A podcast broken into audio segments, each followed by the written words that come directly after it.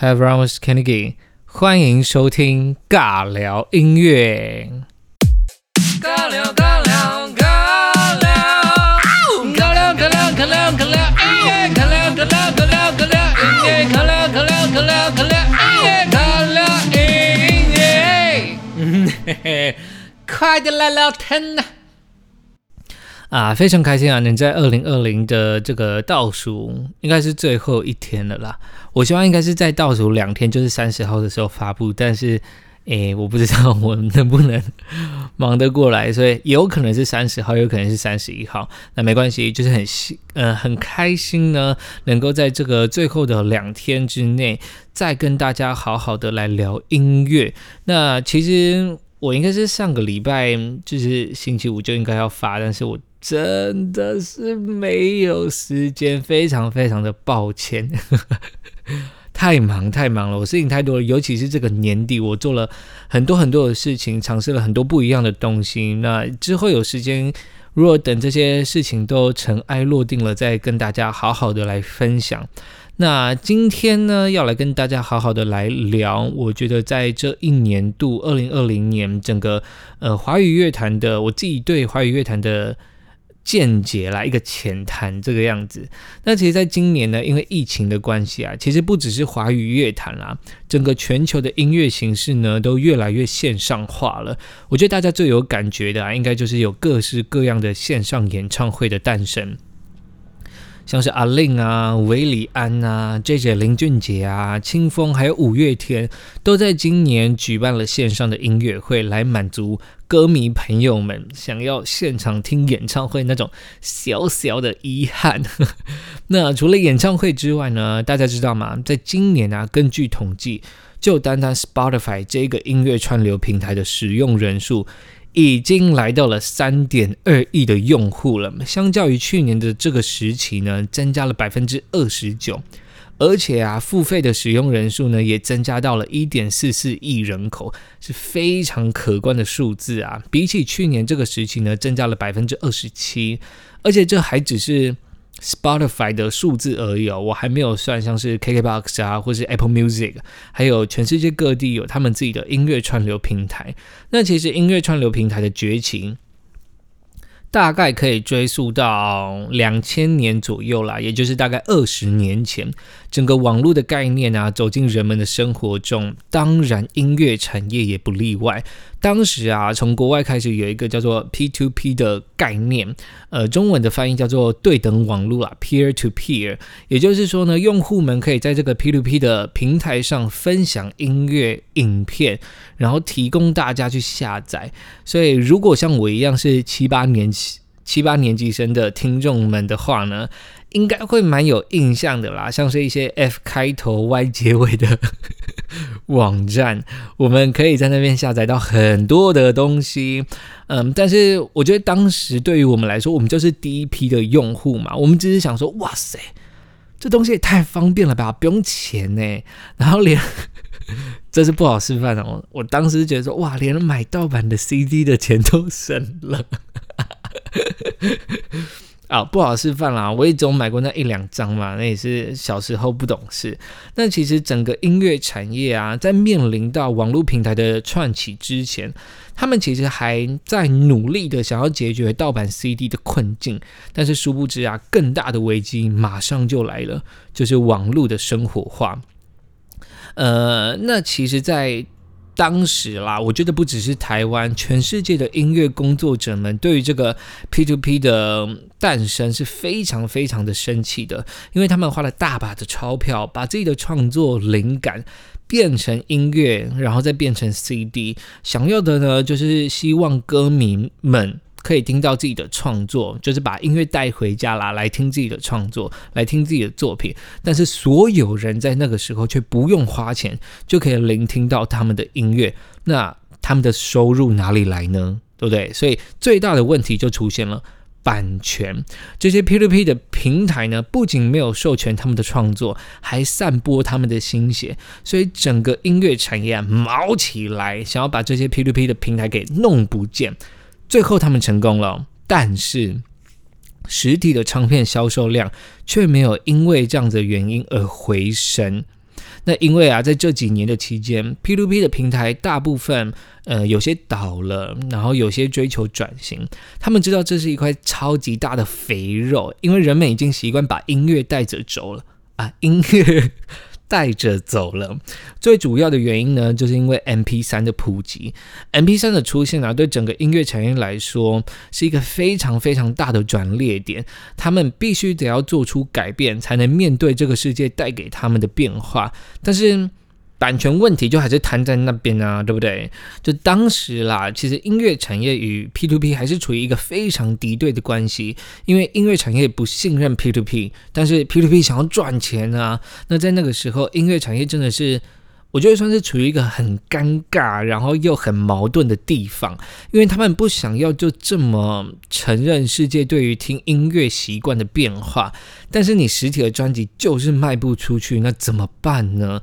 所以最后，我觉得促成这一次转型最大的原因呢？还是是因为 P2P 平台带动整个数位下载的风潮，所以在最后呢，他们就达成协议，让用户们呢在这个平台上支付专辑歌曲的费用啊，才能让他们将音乐下载到。呃，M P 三的播放器，还有像是 iPad 当中去聆听。那在同一个时间呢，其实，在科技业的层面啊，这叫像是微软推出的 Windows Media Player，还有苹果推出的 iTunes，将数位下载推到了最高峰。那因也因为当时的 iPad 算是已经主宰了整个 M P 三的市场了啦，所以也几乎为 iTunes。赢下这一场数位下载的战争。那其实数位下载这个风气啊，一路盛行到现在，几乎是把整个实体的唱片贩售给打趴到了极点。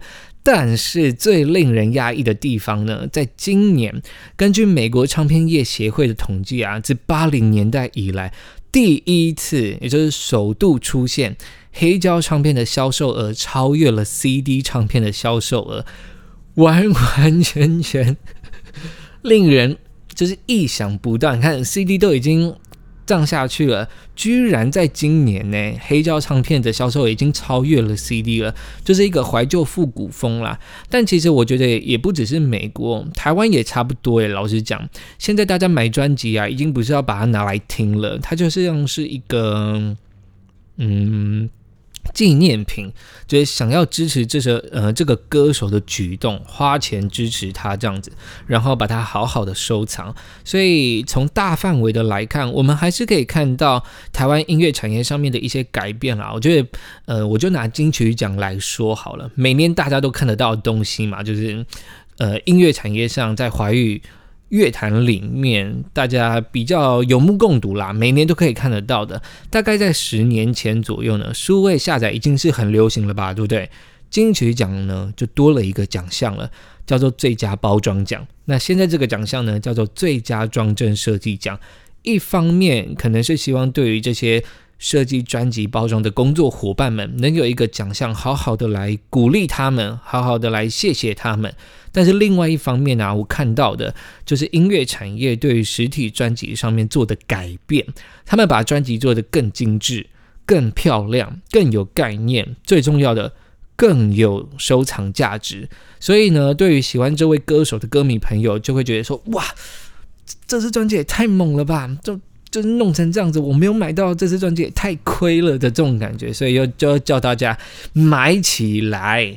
所以呢，呃，我是说买哦，三声买，不是那个买哦，买起来花钱这样子。所以这就是音乐产业啦，对于整个时代的转型，就是他们要怎么样让。听众们继续掏出口袋的钱钱们来买你这个酷东西呢？嗯，他们就必须得要想办法做出改变。所以，其实我前一阵子看到陈零九的新闻啊，就是他不是被粉丝说什么不要把粉丝当提款机，然后不要卖会员制度嘛？但我想说的是，哈，呃，你们知道做一首歌成本有多多大吗？这是有多昂贵吗？我们其实可以从两个层面来看。我们先从唱片公司这边来说好了。如果你今天，呃，你不是一位创作歌手，你首先要面临到的就是词曲的邀约，就是你要邀歌啦。那其实行情价大概就是三万块左右，词大概一万二，曲大概一万八。大左右啦，这个上下。那有些可能知名度比较高的作词作曲者，可能又更高。这些你们上网查应该都查得到，应该都有。那好，词曲有了，再来要不要编曲？编曲也要吧，对不对？编曲的行情呢，大概也是三万块左右啊。你编完之后，要不要有人来弹？要吧，对不对？东西要有人来弹奏，要有人来演奏啊。但有些人一定会说：“诶，我不用啊，我全部都咪的，就是混音的意思，mix，我全部都咪的。”但是我必须得说，不好意思，有些乐器呢是无法被电脑的这种虚拟音源给取代的，像是呃吉他啊、贝斯啊、弦乐呃弦乐啊，那个刮来刮去的，你要怎么仿出来？呃，现在好像。快要就是慢慢有这样子的技术，但是那个 plugin 也是贵到不行，好不好？对不对？所以好，这个时候你要有人来弹嘛，这时候就要看你找的人是谁了。如果你找的是大师级的乐手，哇！那可能就是天价了，那应该不是什么行情价可以解决的。哦那如果哈，我们回归一点，我们请录音室里面的乐手老师们呢，那一首歌大概六千到三万都有可能啊，不等。所以我们就取个中间值一万五好了。好，再来进入到录音阶段，一般的录音室纯录人声的话呢，一个小时的那个录音是大概一千五左右。那如果你是在一个很安全、很 safe 的情况下，很快的把它录完大概也四五个小时跑不掉。那你录完你的主唱还有和声要录吧，和声录下去就是 double 的时间了，大概就是八个小时左右。所以一个小时一千五，那八个小时就一万二。嘿，没错，一万二。好，那你唱歌基本上就需要一位配唱老师，配唱老师就很像声音的导演啊，指导歌手呢去诠释歌曲的技巧啊，还有情感方面的这样子一个角色。那配唱老师的行情价大概也是两万块左右。再来呢，进入到了后期混音阶段了。所有的东西录好之后呢，包括人声啊、乐器啊那些东西都录好之后呢，就要开始混音了。那也就是大家所谓的咪歌啦 （mix） 混音的这个意思。那混音要谁来混？当然就是混音师嘛。混音师基本上也是看个人混音师在市场上的价格去做一个收费的动作。但如果我们今天都不要不要谈论那些，一首歌基本上也是一万以上啦。大概就我就取个一万好了。那混音师就要有空间嘛，你要混音要有空间啊。那这个空间哪来呢？就是混音房，所以如果呢，你想要找到一个很好的混音房，像是那种千万混音房，设备超好，能用的东西超多，效果器也超多，基本上它都是让你租一整天的，大概十二个小时左右。那这样子十二个小时也是两万到两万五，可能更多，但是就差不多落在这个区间了。那我们就取两万好了，好吧？最后呢，回音混完。进入到了后期的母带处理，其实母带处理大家可能比较没有概念，它跟回音是蛮不一样的东西哦。就是歌曲回音好之后呢，会分成左右两个声道的音轨，送去给母带处理，就是母带的回音是做处理的动作。那母带处理呢，就是在最后去做整个声音上空间力度的调整啊，让这首歌曲可能更加的温暖，呃，更加的有个性，或者更有律动，那或者是声音更大颗，还蛮重要的一点，就是在平衡整张专辑每一首歌的音量，让你从第一首歌到最后一首歌不会有太大音量上的差别。诶，基本上就是说，哦，你可能听到第五首的时候，你不需要特别转大声或者转小声才听得到歌曲这个样子。所以后期的母带处理呢，行情价也是大概在一万左右。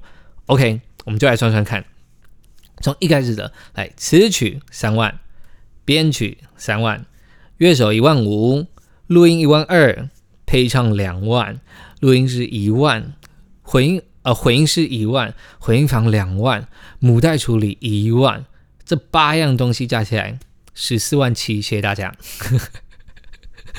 而且这只是一首歌的金额哦，重点就是我还没有，我还没有加入录音师啊，那些要去矫正呃，要去校正的那些过程的金额，我都还没有算进去，所以十四万七。这是一首歌的金额，所以大家真的不要天真的觉得哦哇，对啊，一首歌就是十四万左右，不可能，一定是更多的。因为像我刚刚讲到，像是混音师、配唱师，还有可能如果你不会和声的话，你需要请和声老师。那些那些人、那些专业的角色，他们的金额都是随着他们在市场的市场的价格去波动、去起伏的，所以一定是更多。而且你一整张专辑有十首歌。所以一张专辑光录音混音到最后音乐出来，还没有最后 CD 的压制哦，你就可以知道哇，一张专辑其实制作成本这么大，但是大家都不买，那歌手赚什么？对不对？所以没有钱拿来做好音乐，没有钱，大家怎么听到有质感的声音？所以大家有发现吗？在近几年啊，尤其是啊，今年真的不算，因为今年疫情的关系。演唱会变很多，活动也变很多，唱片公司变得更有创意了，因为他们要开源啊，用更多的管道去吸引消费者，但同时能做到喜欢的人才买单，不喜欢的人则不这个原则。所以我觉得这是嗯，目前为止对于歌手以及粉丝们比较好的互动模式啦，我自己是蛮支持的。所以那时候陈零九那个新闻出来的时候，我自己我自己是觉得哇。真的是还蛮心疼的，因为他们如果没有这样子的方式，大家也不买实体的专辑。有些歌手甚至连实体专辑都不出了，他们就是数位发行而已。所以，其实大家还是得要好好的去支持你喜欢的歌手。如果你今天发现他们有出一些呃很很多周边的活动啊，这些金额是你可以负担得来的。你们就大胆的花钱吧，因为毕竟是你喜欢的歌手啊。那其实以上呢，我刚刚说的都是从唱片公司的层面去看音乐制作，我还没有举例从设备啊、器材的方面去看音乐制作啊。因为像我刚刚讲的，你看我们录音需要用到的麦克风，还有回音要用的回音软体。硬体的效果器呀，监听用的喇叭，这些东西呢，都是动辄十几万甚至百万都有可能的。但是我们最后都用月费一四九的串流平台来听 MP 三压缩档，是不是蛮讽刺的？好，我们耳机挑好一点好了，我们 AirPods 七千多块，蛮贵的了吧？但是怎么比？他们前面那些。所有的前置作业所用的东西都是几十万、二三十万在跑的，你要怎么比？所以我觉得他大家才会一直说，我们要呼吁大家，希望歌迷朋友们买专辑还有 CD 回去听啦，才能听到歌手们和这些音乐人们真正想要给听众听的东西是什么，然后最细腻的地方在哪里。但是今年呢，发生了一件事情，就是由我们的 KKBOX 大大呵。推出了一个 HiFi 的无损音档，也就是与 CD 规格相同的音档，都是用四十四点一赫兹，然后十六 bit。那这个技术呢，其实在国际上有一些串流平台已经开始在做了，像是欧美国家的 Tidal，还有东南亚地区的 Jukes，还有香港啊、中国地区的 Move。那都有像这样子的真无损音档。那非常开心的是，呃，KKBOX 在今年呢带来了这项服务。我自己啦有拿清风、维里安还有张惠妹的 CD 下去做比较，真的非常厉害，听起来就是很爽啊。像我们耳朵没有这么好的一般听众啊，几乎听不太出来两者的差别在哪里。然后，嗯，哎，我我真的没有在夜配哦，但是。你你们去听啦，真的跟原本的那个三二零的版本真的有差，所以我觉得这也算是台湾在今年音乐产业上面又一次的改变了，就是更加稳固串流平台上的听众。但是有一个小小的缺点，就是目前 HiFi 就是 KKBox 里面 HiFi 的音乐库还没有到这么的庞大，所以如果你是很喜欢呃国外歌手、一些国外独立乐团，或是国外一些比较。非主流的音乐的歌迷的话，可能就没有办法听到像这样子 HiFi 的音质。但是如果你是像我一样很喜欢华语音乐的，那基本上啊，现在出的所有的新歌，还有市面上看到的歌曲、听到的歌曲，在 KKBOX 上面都已经有 HiFi 的呃音质可以下去做收听了。那其实，在音乐曲风上面呢，呃，有一个现象啦，我觉得还蛮威胁到。华语音乐的，就是在今年呢，K-pop 还有 J-pop 的收听又在更上一层楼了。反之，华语音乐的收听却是在下滑的哦。我觉得可能的原因也是因为，呃，日韩方面啊，他们开始陆续开放海外的音乐授权，所以让大家可以直接在串流平台上面去收听这些歌曲。再来就是大家对华语歌曲，我觉得啊，越来越没有惊喜感了。而且你知道吗？在今年爆红的新歌里面啊，除了本身在呃网络上已经耕耘许久的这些新人们，还有他们当然还有一些奖项的加持啊，像是九 N 八八、高尔宣、池兄。再来呢，就是歌曲本身，它已经携带着非常强的话题性。像是因狼人杀而爆红的午间情，还有从顽童那边单飞的瘦子，还有好久不见的周杰伦，还有因为电影的效应刻在我心底的名字，就连今年最红的歌曲、流量最高的歌曲，都是因为去年的戏剧《想见你》所发行的主题曲《想见你，想见你，想见你》。老实说啦，这样子没有不好，没有不好。那一首歌的发行啊，本来就需要很多的元素或是话题去促使大家去收听嘛。但我自己还是会比较希望大家是主动的去发现这些歌曲，或是多多利用串流平台上，呃，根据你喜好所统整出来的歌单。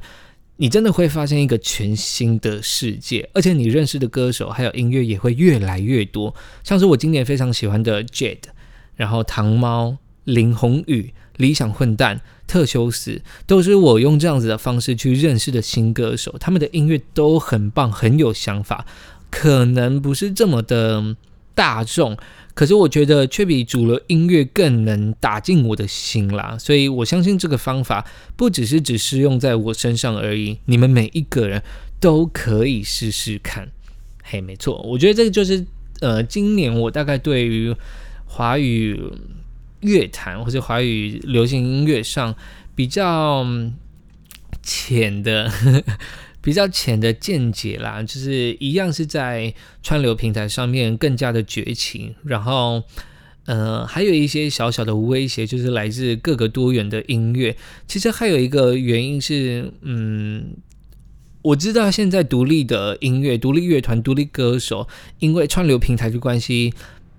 被大家更知道了，因为有些人以前这些歌手们可能没有这么多的管道可以去呃发布自己的音乐，那我觉得这也是一件好事情啦。就是大家你看音乐季越办越多，对不对啊？今年当然是例外，但是音乐季真的是越办越多啊，像是什么一些爵士的啊、摇滚的啊，或者是一些比较轻音乐的啊，这种音乐节都越来越多，让这些歌手们、但这些团体们有。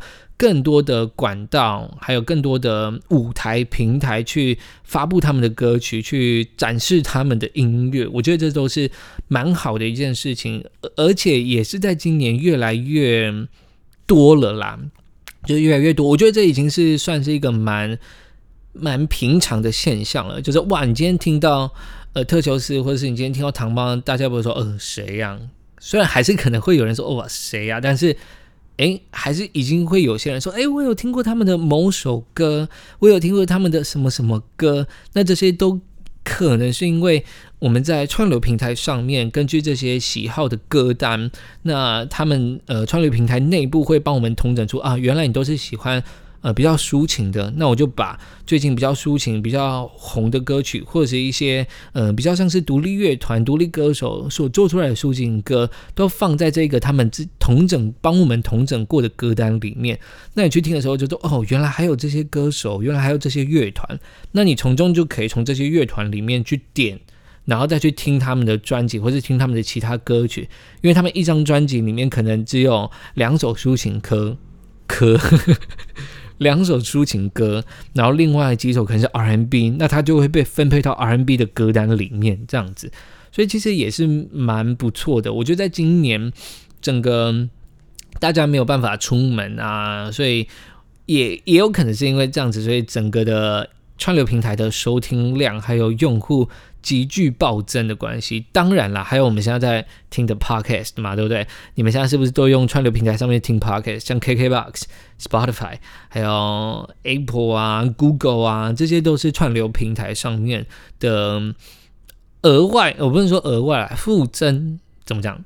就另外一个功能，让大家来听他们自己想要听的东西。声音，我觉得在二零二零年其实是占有蛮重的一个分量。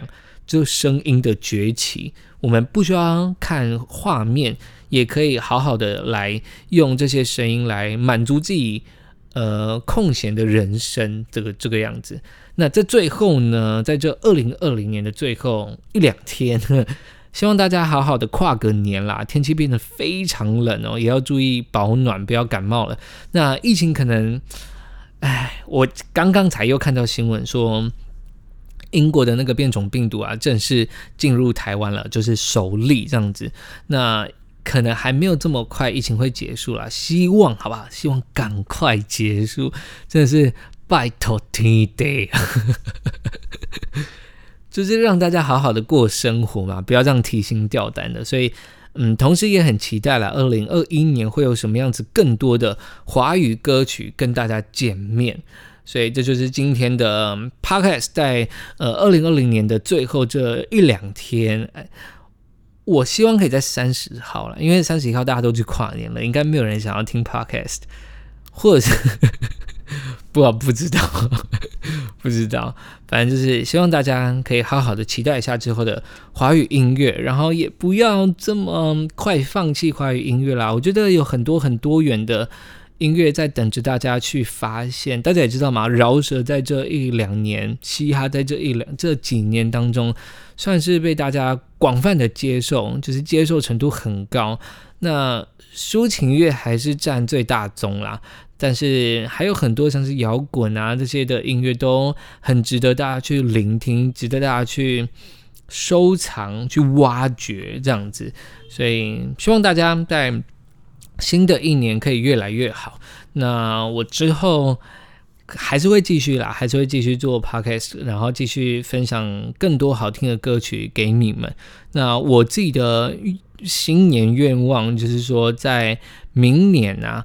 我的 podcast 可以蓬勃的发展，我的发 podcast 可以蓬勃的发展，不要让我只介绍主流的音乐，因为我还是发现主流的音乐大家才听啦。但是因为你知道，如果有一定知名度或者有一定的呃成绩的话呢，我其实可以分享更多我自己觉得很好听的非主流的音乐，或者是更多独立的音乐这样子。那这些音乐都都很棒，就棒到不行。很值得大家去好好的听，所以呢，嗯，在最后、最后、最后，再跟大家祝说声新年快乐，好好的结束这个二零二零，然后迎接二零二一的到来。那我们今天 podcast 就到这边啦，期待明年有什么新的歌，让我马上可以来好好的介绍给大家。那么先这样子啦。那下次我不敢说下礼拜了，因为我已经有连续两三次没有办法下礼拜发 podcast。我们下次见，拜拜。